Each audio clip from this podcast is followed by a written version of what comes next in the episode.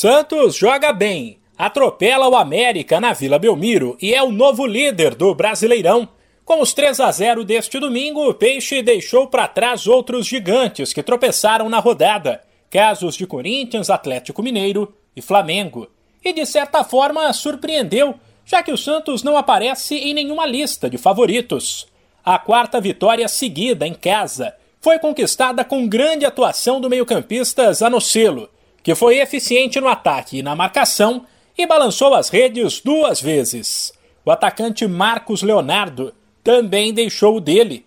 A vitória foi incontestável. O Santos dominou o primeiro tempo, foi para cima e, com uma marcação bem ajustada, não permitiu os contra-ataques do América.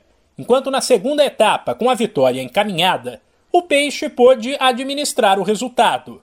O técnico Fabian Bustos, porém, fez questão de conter a empolgação. Lembrou que o Brasileirão é um torneio longo e com um calendário que tem outras competições importantes.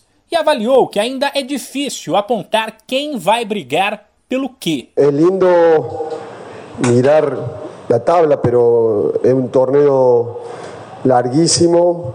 Hay que tener los pies sobre la tierra, tranquilidad, hay que seguir trabajando, mejorando creciendo como grupo eh, y, no se puede todavía hablar de, de una realidad. Eh, muchos teams con mucha competencia internacional, Libertadores, Sudamericana, Copa do Brasil.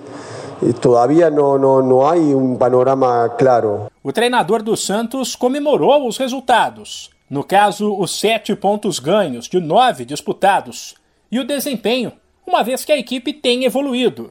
Mas deixou claro que o Peixe ainda não está pronto. Lo bueno que hemos sacado siete puntos de nueve sobre eh, Brasileirado y, y estamos contentos por, por, por, el grupo porque va, va tomando fuerza, va, va confiando y, y, creyendo que se puede, más allá de que te, seguimos cometiendo errores y, y mejorando, le estamos intentando que, que nuestra torcida eh, se sienta a gusto y, y, que, y que nos siga apoyando. Pero calma. O próximo compromisso do Santos pelo Brasileirão será na segunda-feira que vem, um clássico contra o São Paulo.